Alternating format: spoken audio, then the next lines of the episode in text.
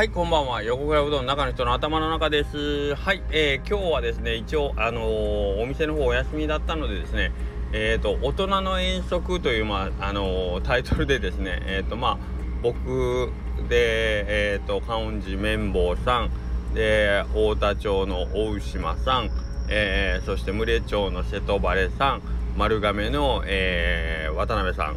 と、えっ、と、まあ、うどんさんはそちらと、あと、うどんマンと、えー、まあ、あと、えっ、ー、と、瀬戸バレーのところのお弟子さんがお二人、で、うどんマンさんのカメラマン女子と、あと、スーパーアドバイザー、青院さんという形で、ちょっとあのー、大阪の方に、関西の方にですね、おうどん食べに行ってきました。で、えっ、と、まあ、道中どうなるかな何軒ぐらい行けるかなまあ待ち時間もあるしということでいろいろ心配したんですけど結局5軒ぐらいねえー、回って食べてそれぞれの店がそれぞれのうどんを提供してくれたんで僕は、えー、非常に、あのー、楽しかったですね。まあ、道中もちょっとあの公共交通機関とあとまあ乗り合わせのバスを使ってということで、えーとまあ、普段ゆっくり話してるようなことのないメンバーなのでいろいろ話をしながらね、えー、食べて感想を言いながらみたいな感じで行ったんですけど。まあ、僕はま正直申し上げておうどんはもう作り手によって味がもう当たり前ですけど、えー、そんなね変わってくるのでおうどんの味っていうのをなんかこう味わって分析するというところにはそんなに主眼をやっぱ置いてなくてですねやっぱそのお店がどういうことをこう大事にしてるかとか、はい、どっちかというと食べ物以外のね店舗の作りであったり、えー、ま、スタッフさんのえっ、ー、とまあ業種であったり大将が、まあ、こういう気持ちでおうどん作ってるんやろうなっていうところになんかこう思いを馳せていろんなお店を楽しませてもらったんですけどやっぱりえー、っとまず大きく出てるのがやっぱうどんの扱い方っていう感じの違いですね。この前美和子さんが言ってましたかね下克上ライドで。やっぱりおうどん屋さんっていうのはやっぱ外食の場所っていう感じはすごい受けました。はい。まあこれは、えーと、言わずもがなかもしれないですけど、まあ、日常食としての、えーと、僕らの考える香川県のうどんで本当台所の延長っていう感じじゃないですか。ね。えーとまあ、安い値段で、えー、と昼ご飯食べに行くところみたいな感じなんそれはまあ僕にとっては特に、はい、セルフうどん自分がうどん屋さんっていうのもあったんですけど、えーとまあ、例えば土曜日の昼早く帰ってきてあ昔週休2日じゃなかった頃の土曜日ね。えー、小学校が半日で終わってお昼ご飯はいうどん屋でうどん玉買うてきてとかさ、えー、まあお店で食べておいでとかっていう感じでもうほんま台所の延長っていう感じの扱いのうどん屋さんとうんもうしっかりとえっ、ー、と外食屋さん外でご飯食べる時に行くお店っていう感じで割り切ってるんで割り切ってるなと感じます。っていうのがやっぱり一番大きな違いっていうのはやっぱ店舗の構えがやっぱりえっ、ー、ときちんと食事を楽しんでもらおうというあの というところに、えーと、コストをかけてるというかね、えー、しっかりおもてなしをして、えー、食事を楽しんでもらおうという 環境を整えてあるっていうと香川県のうどん屋さんにちょっとすごい語弊があるかもしれないけどけどやっぱりそこら辺はね、えーとまあ、いわゆるおしゃれであったり、まあ、居心地がいい空間づくりに、えー、コストをかけてるって言った方がいいかな。はい、えっ、ー、と、香川県のうどん屋さんが、じあのー、手間暇コストをかけてないってわけじゃないでしょ？んでわけじゃないけど、けどやっぱりもう少し大阪のおうどん屋さんの方が、外観からなんか、あ、ここな、なんやろうってこう、興味を引くところから、その外観をね、えー、意識して作ってたりとかね、うん、感じはすごい、えー、受けましたね。だからその部分とかは、やっぱり、明らかにこう、うどんの立ち位置が違うなという感じ。だからそれが一番僕は今回、ためになったなという感じでしたね。で、えー、っと、その部分がしっかりしてるからこそ、客層がやっぱりちょっと違うなっていう、提供してる、えー、っと料理の内容というよりも、お店がこう、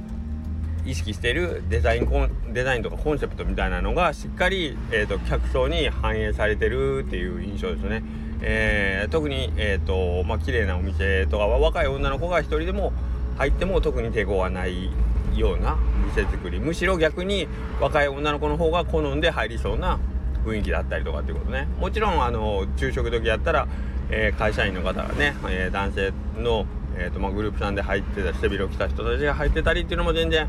あるんだけどその辺はなんかこうやっぱり讃岐うどんっていう感じ讃岐うどん店っていうのセルフのうどん屋さんっていう感じは、まあ、雰囲気はだいぶ違うですよね。はい。そういうのはやっぱり僕らがじゃあ今度、えー、そういう若い女の子が一人でお店に入ろうとするんだったらどういう店作りをするべきかとか、えー、まあ、例えばどういう情報そういうお店作りをする、えー、そういうお店を作ってるだったら、えー、情報発信はどういう風にするべきかってことですね。えー、SNS でダジャレを ダジャレを垂れ,、ま、垂れ流垂れ流しまくってて、えー、若い女の子がお店に来るかっていうのを考えたらさあそれはちょっとずれてるよなとかっていうのをね、うん、まあそれは別に今な今分かってることじゃなくて前々から別に気づいてましたけど、まあ、そういうところはやっぱりすごい参考になりましたかね。はい。おうどんはもう何食べても僕は美味しいんでえっ、ー、とあ美味しかったなっていう。いや怒られるか。けどまあその辺のえっ、ー、とねえーと、おうどんの味料理のことに関しては多分他の人がいろいろ挙げてくれてるんだろうで、まあ、僕は僕の感じたなりをこうお話しさせてもらうともう本当にそこにつきますね。はい、で、えー、あともう一個が、えーとまあ、行く先々でなるべく、えーと、チャンスがあればというか一応僕ら10人ぐらいで動いてて、えーとまあ、昼時のうどん屋さんに10人で駆け込むって割と迷惑な行為やろうなと思うってるんではいあのー、まあ言うてもそんなにね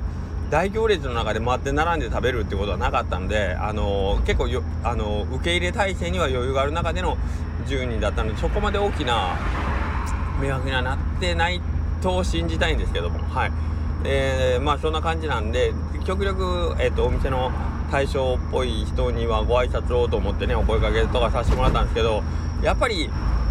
僕らちょっと当たり前のように他の店に行って「え、ー、とこんにちは」あのー、まあ横倉ですとかね高松うどんやってますとかっていうのを繰り返してきてるんでなんか僕らはその挨拶することに抵抗ないんですけどそれを受け入れる側にもう全くそれがない状態なので言ったらもう本当にきょとんから始まってああああみたいないう感じなのでまあ当たり前なんですけど僕らが今ちょっと異常な行為というかえっ、ー、と、まあ、同業者同士がこの10人連れ立ってね、えっ、ー、と、他のうどん屋さんに食べに行くって、あのー、やってますけど、よう考えたらこれってのライバル、ライバルの何、競合視察みたいなことにも受け取られかね、まあ、香川と大阪で離れてるんで、そこまでのこととは思ってないと思うんですけど、なんかそういう、あ、あ、そうやそうや、この文化って俺らだけの特殊なやつ行って挨拶して、あの、どう思うみたいなね、えー、なんやなという感じで、ちょっと向こうからしたら本当想定外のことが起こったっていう感じなんやろうなというのをすごい、すごい改めてなんかこう、今のその香川香川今のというよりも、まあ、僕らが今ね、えー、過ごしてる環境のこう異常さというかあの得意さ、えー、特別に異なるの方の得意さに改めて気づいたような感じがしててこれは僕はまあ素晴らしいことだなと思ってるんですけどはいなんかそういうのをすごく感じましたね。はいでたまに大阪のうどん屋さんとかとまあ普段お会い普段というかなんかまあ上を向いてるなるさんであったりとかとまあ三面会とかでお会いした時にお話しさせてもらった関西のうどん屋さんはまあやっぱりコミュニティっていうのがやっぱりないと。ごめんなさい。まあある数店舗でこうちょっと話するようなことあるけどやっぱりこの外から見てた時に讃岐うどんの今業界がまあいろいろちょろちょろチーム感出しチーム感を出してるわけじゃないけどまあみんなで仲良くこういろいろ取り組んでるっていうのはえっ、ー、とないからえっ、ー、とまあ羨ましいというかすごいなと思うっていうね。でこの実際に僕らはそのな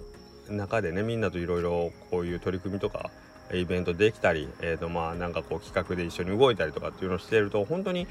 えーと、楽しいし頼もしいし、えーと、一人でやるよりもはるかに、えー、浸透力が高い発信力が上がるとかいうことでやっぱメリットがすごくあるので,、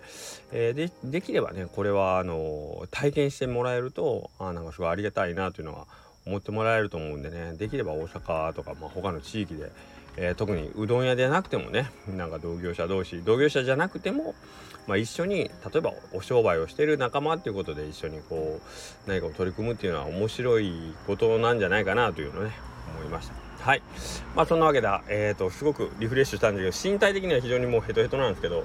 えー、それでもまあまああの気分的にはいろんな刺激をもらって明日からきちんとできるかなという感じなんですけどはい、えー、頑張っていきたいと思います。明日は朝8時から営業を、えー、したいと思います。そして3連休突入ですね、えー、本日今日4時5時、えー、4時5時デイズでしたかね。はいあの関東の方で放送されたんでまあまさか関東の方からそれ見てきましたってことあんまりないとは思うんですけどももうまあまあ一応ねえっ、ー、とそういう取り組みがなんかこう実ればいいなとは思ってますんでね明日できれば、えー、たくさんの人にお会いできることを楽しみにしております。はいそれではまたよろしくお願いします。失礼します。